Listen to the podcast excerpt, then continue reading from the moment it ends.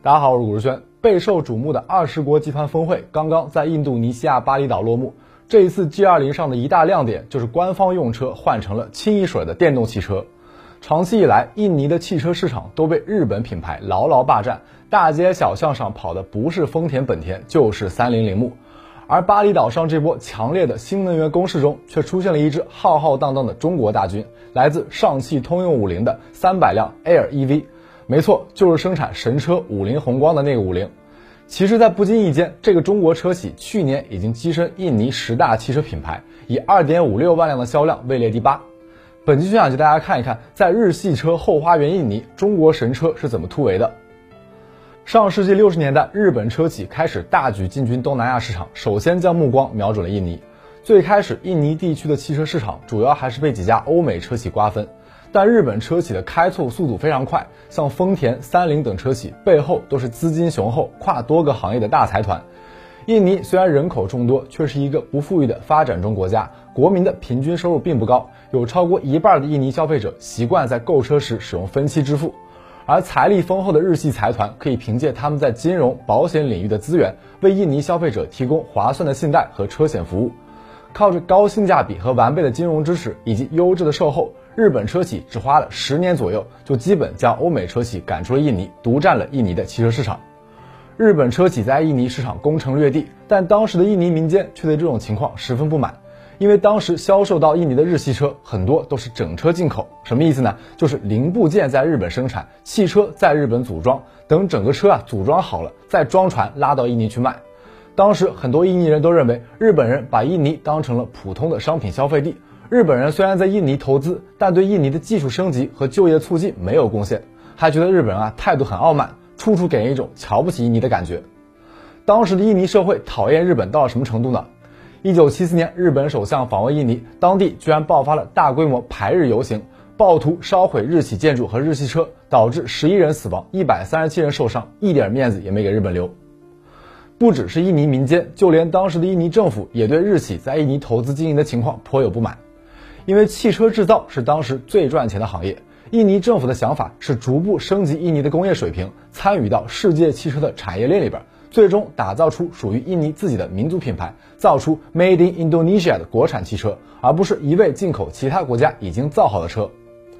为了提高印尼汽车的国产化率，一九九三年，印尼政府颁布了一系列贸易保护政策，限制整车进口，只允许印尼国内的车企进口本地不能造的汽车零部件。要求他们逐渐减少进口零部件在国内装配汽车的比重，想要通过这种方式逐步提高汽车的国产化水平。此外，印尼政府还实行了采用本地汽车零配件奖励制度，根据汽车厂零部件国产化的比例来免除其他进口零部件的税。一家汽车厂如果采用本地零配件的比例越高，那么进口其余零部件时要交的进口税也就越低。对于满足印尼政府国产化比例要求的公司，印尼政府和私有银行还会为其提供十年期的贷款，鼓励其继续发展国产化汽车。印尼政府想要通过这种方式逐步减少车厂零部件的进口，进而完全实现零部件的国产化，最终推出印尼自己的国产汽车，在世界汽车产业中也占据一席之地。想法很美好，但这个计划遭到了欧美日等国的一致反对。于是，印尼政府被指控对汽车工业采取的扶持政策实际构成了补贴，被上诉到了世贸组织。一九九七年，印尼在 WTO 败诉，次年不得不宣布终止汽车国产化计划。一九九九年六月，印尼政府公布整改后的新汽车政策，再次对外国资本开放汽车行业，允许整车进口，并且取消本地化含量与外资持股比例的要求，允许外资在汽车与零部件生产独资或合资经营。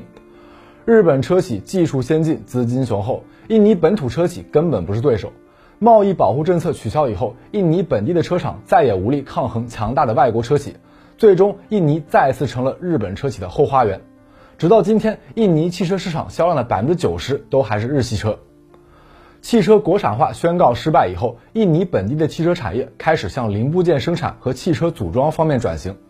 此后的印尼政府虽然并没有完全放弃国产化的计划，但也只能在 WTO 允许的政策空间内搞一些有限的国产化政策。比如说汽车发动机，印尼不直接进口整个发动机，而是从海外进口发动机的零部件到国内再组装成发动机，以此来提高本国的汽车制造水平。这样虽然也取得了一定的成就，但很长时间以来，印尼汽车产业既没有自主品牌，也没有研发投入，更没有自有专利，更多只是一个帮人干活的弟弟，靠小轿车的生产和组装，在全球汽车产业链上分一口汤，赚一点微薄的辛苦钱。但印尼不甘心止步于此，还是想要发展国产汽车的，因为这个国家客观上具有很多资源禀赋。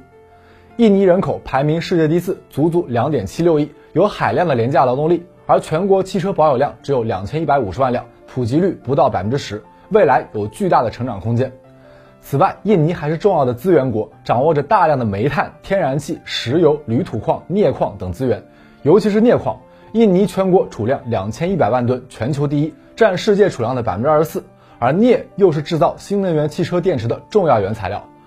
如今，新能源汽车取代传统燃油车已经是大势所趋，许多在传统燃油车领域落后的国家都摩拳擦掌，希望能在能源转型的弯道上一举超车。印尼也不例外。如今，镍乘上了这股东风，价格越来越高，许多新能源车企都将镍视作未来重要的战略资源，在全球市场上跑马圈地。对于新能源车企而言，谁能掌握稳定、大量且廉价的镍资源供应，谁就能进一步降低生产和销售成本，在市场竞争中处于有利位置。而对于印尼政府而言，如果能凭借全球第一镍资源国的地位，以资源换技术，未来就能在新能源汽车的风口上分一杯羹，各取所需。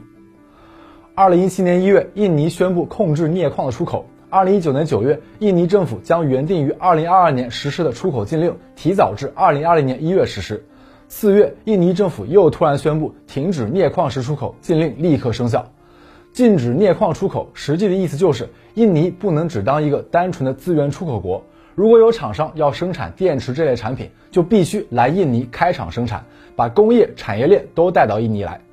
在镍矿的诱惑下，越来越多的新能源车企开始把目光转向印尼。中国的车企其实很早就开始在印尼布局了。早在2015年，上汽通用五菱就宣布投资7亿美元，在印尼西爪哇省兀加四县建设汽车产业园区，规划年产量十二万辆。在这之前，中国汽车也不乏出海的案例，也曾有车企开拓过印尼市场，但基本都局限在整车出口，在海外的产量相当少。整车出口固然方便，但缺点是无法满足市场本地化的需求，也就很难享受当地的税收优惠等政策。还有的国家贸易保护主义很强，会在整车的进口上设置很高的贸易和技术壁垒，这也很容易成为中国汽车出海的阻碍。所以长远来看，如果想要在当地有进一步发展，投资建厂还是更好的办法。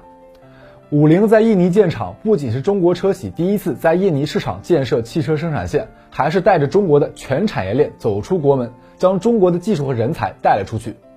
二零一七年，上汽通用五菱在印尼的工厂正式投产运营，为当地创造了超过一万个就业岗位。在五菱的带动下，宝钢、凌云、奈施特、曼胡莫尔等知名零部件配套企业都纷纷在印尼投资建厂，生产配套的汽车零部件。在五菱投资的汽车生产基地中，共有二十余家中国配套企业入驻，为五菱生产轮胎、底盘、玻璃、钢材等设备和材料，推动印尼的汽车产业更上一层楼。五菱之所以选择印尼作为出海的突破点，一个很重要的原因是印尼的市场特点更符合五菱产品的气质。印尼人的家庭生育率普遍比较高，一家有好几口人是常态。普通的小轿车装不下那么多人，无法很好的满足一家出行的要求。所以，比起普通的小轿车，座位更多、空间更大的 MPV 更符合本土汽车市场需求。巧了，五菱最擅长造的神车五菱宏光，不就是 MPV 吗？就在五菱印尼工厂正式投产运营的头一年，五菱就在印尼首都雅加达公布了其面向印尼市场的首款家用 MPV 产品 Confero。这个 Confero 其实就是我们国内的五菱宏光。二零一八年二月，五菱又在印尼推出了第二款产品 Cortez，对应国内的宝骏七三零。这两款车型在印尼市场广受好评，工厂投产不到一年就售出了超过一万四千辆车，成功在日系车的重围中杀出一条路。日系车在印尼可以快速占领市场，背后日系财团作为靠山不可或缺。所以在二零一九年五月，五菱也在印尼成立了五菱印尼金融，为消费者提供本土化的金融分期等服务，补上金融配套的短板。最后我想说啊，中国企业积极走出去，融入世界产业链，本身也是对某些国家反全球化、贸易脱钩的一个有力回击。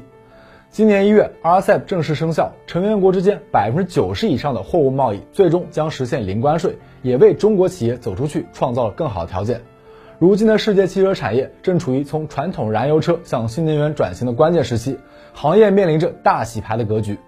五菱在印尼拥有完整的汽车产业链，工厂里有一半以上零件是在本土生产的，这也就意味着可以在当地的汽车行业里拥有更大的话语权，参与标准的制定。二零二一年，在雅加达国际车展上，印尼总统府幕僚长在五菱展台上宣布，印尼新能源汽车协会正式成立。而五菱作为新能源汽车协会的主要成员，将参与到印尼新能源汽车相关政策和技术标准的制定，以及生态建设规划等工作，与印尼政府共同推动新能源产业的发展。一流的企业不仅要把产品销售到世界各地，还要有能力参与到标准的制定，主导行业的发展。这也是我们的车企一定要坚持走出去，大力开拓海外市场的重要出发点。